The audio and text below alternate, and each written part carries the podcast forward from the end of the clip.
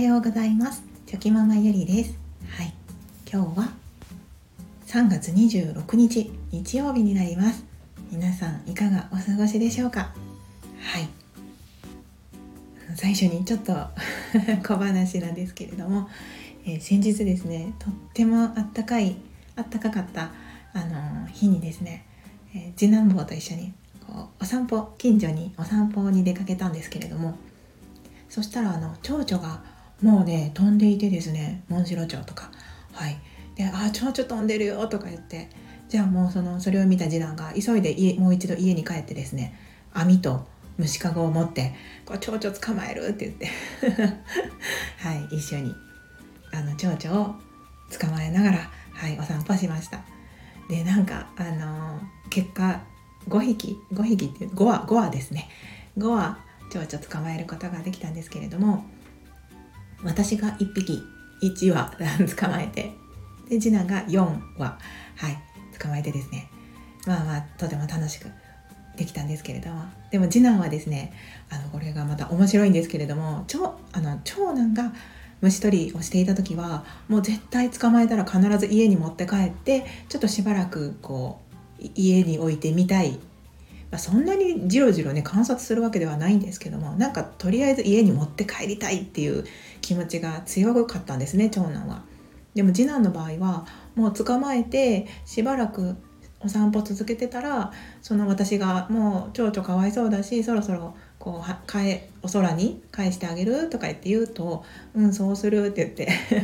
もうあっさりその捕まえた蝶々をまた逃がしてあげるっていうことをまあ次男坊はいつもそんな感じでするんですけれども。うん、なんかやっぱり長男と次男で本当に性格って違うんだなって、はい、そういう彼らの一面を見ながら思っておりました。はい、で余談ですが私は、はい、なんか虫が得意な方ではないんですけれども謎に、はい、蝶々とかトンボとか捕まえるのが結構うまい方だと思います。はい、なんかね捕まえれるんですよね。はい、まあそんなこんなで楽しい、はい、お散歩時間でした。であの先日はねあの旅行のお話をさせていただいてたんですけれどもで今日はちょっとそんな旅行のにまつわるお話で私の過去の記憶がこう思い出されたことがあったので、まあ、そんなお話をしようかと思います。まあ、ゆるゆるお付き合いいただけると幸いです。はい、であのついその旅行を行った後ですねちょっとこう近所のママ友さんにお会いする機会があってですねで旅行行ってきたんだよっていう話をしてたらですねあの親と一緒に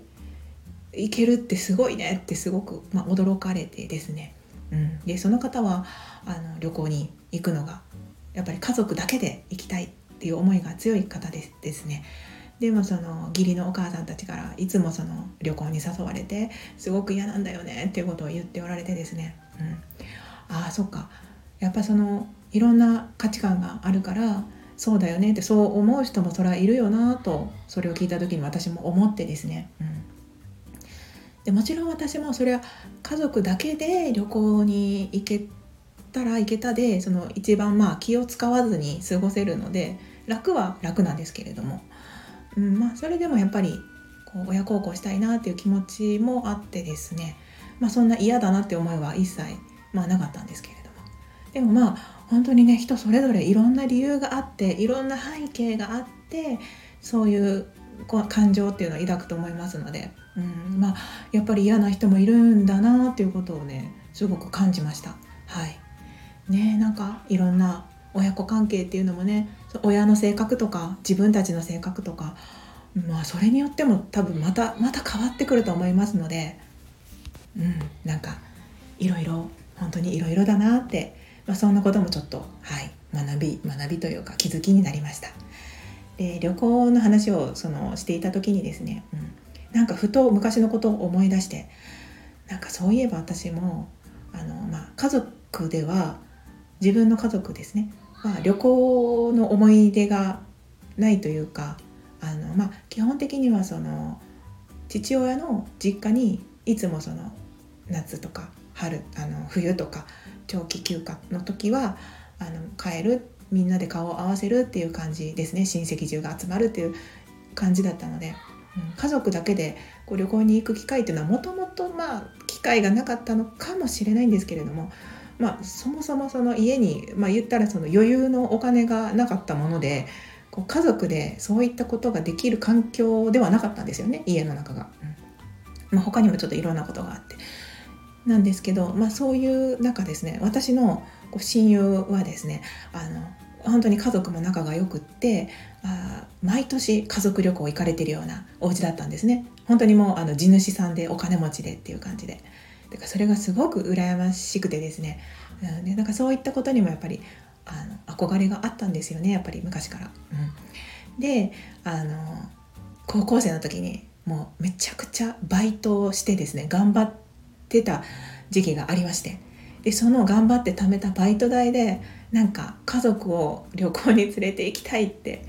思ったんですよね。でまあその頃はもうですねなかなか複雑な状況だったので特にもう父親は何て言うか本当に自分のやりたいことだけをやるような人だったんですねその時は。はい、なのでその家族との時間をたあの楽しむとか大切にするっていう感覚の人ではなかったので、今はおじいちゃんになってあのまたね年取って感覚も変わってきたのかなって思うんですけども、まあ、その時は、うん、全然そんな素振りっていうかはなかったんですよね。なのでそんなねそんな父親なのでその家族で旅行に行こうよっていうような感じでもないしお金もないしって感じで行けなかったんです。でもそんな状況でもですねうんやっぱりなんかみんなでどっかに行きたいという強い思いがあってでまあ一生懸命バイト代を貯めてはい、高校生の時にです。はい、高校生だったかな？専門学校生。ちょっと忘れたんですけどその時に1回だけ家族旅行ができたんですよね。本当に。最初で最後の家族旅行でした。なんかそれをふとこの前思い出してですね。うん。でもこれがまたちょっと不思議でですねもうその時に家族を自分が家族をその旅行に招待したっていう思い出となあと何の記憶が残ってたかっていうとですねその泊まった次の日の朝です、はい、旅館っていうかね旅館泊まったところからこうちょっとか山山になってたんですね。山がつながっていて、まあ、お散歩ができるような感じだったんですよね。うん、でそう。あのお散歩したんですよ家族みんなで。4人で。弟と父と母と4人で。でそれがあのとっても印象深く私の心に残っていてですね。つまりその父との思い出っていうのがそもそもその幼少期の頃からあんまりそのどっかに連れて行ってもらったりとか遊んでもらった記憶っていうのがあまりないのでいやもうなんかすごく嬉しかったんですよね。本当にただお散歩してただけなんですけれども。であの緑のね綺麗な森の森の中っていうかそうですね山山の中を本当にただただ歩いて、うん、あ何かがあるねとかここに家があるねとか多分そんな目につくものに対しての会話をしてたと思うんですけれども普段そんなものについてこない父親が、まあ、旅行先でね特にそのやることがなかったっていうのもあると思うんですけどもうついてきてくれてなんか家族の時間が過ごせたっていうねあの時間がもう、うん、一番の思い出になってました。でそれ以外のことって本当に覚えてなくてですねいや不思議だなってそのつい先日もね旅行の話をして体験みんなで体験できてこうイベントがあって楽しい思い出ができたって言ってたんですけど、うん、なんかその私が家族を旅行に連れて行った時の思い出はただ散歩。散歩だけだったんですよね。なんかそうそういったことを今改めて思い出した時に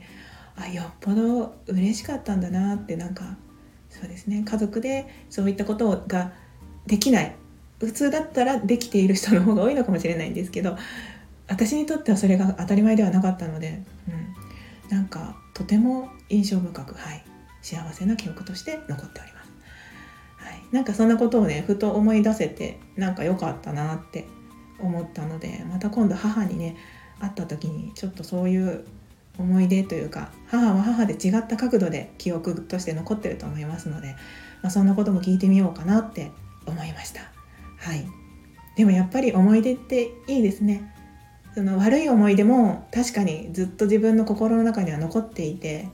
それをその閉じ込めることっていうのはやっぱできないんですよね。いつまででもふっとこう、まあ、トラウマとまでは言わないんですけどやっぱりパッと蘇ってきてですねなんか無性にこう気持ちが、うん、悲しい気持ちになったりとかっていうのはあるんですけどでもやっぱりそういった良い思い出っていうのがあるだけでですねなんか幸せな気持ちになれたりとか自分の心がすごくこう満たされたりとかですね。本当にその生きていく希望とかこう強さに変わってくれるなって思う瞬間があったりしますので、まあ、これからもね本当にその、うん、いい思い出をたくさん作っていきたいなって、はい、思いました。そしてやっぱりお金じゃないんだなって、うん、お金をかけたからといってすごく記憶に残るかといったらそうではないんですよね。やっぱりそのいろんな環境で人それぞれの思い出の残り方印象の残り方っていうのは違うと思うんですけれどもはいまあやっぱりねいい思い出っていうのはたくさん残していきたいですね。はい、そんなこんなですいません。ちょっと今日は長くなってしまいましたが、はい、今日のお話はここで終わりにしたいと思います。最後までお聴きくださいましてありがとうございました。それでは、昨日より今日、今日より明日、一歩でも前進。この番組があなたの今日という日を生き抜くための心の活力になれたら嬉しいです。今日も最高の一日をお過ごしください。ありがとうございました。ではまた明日。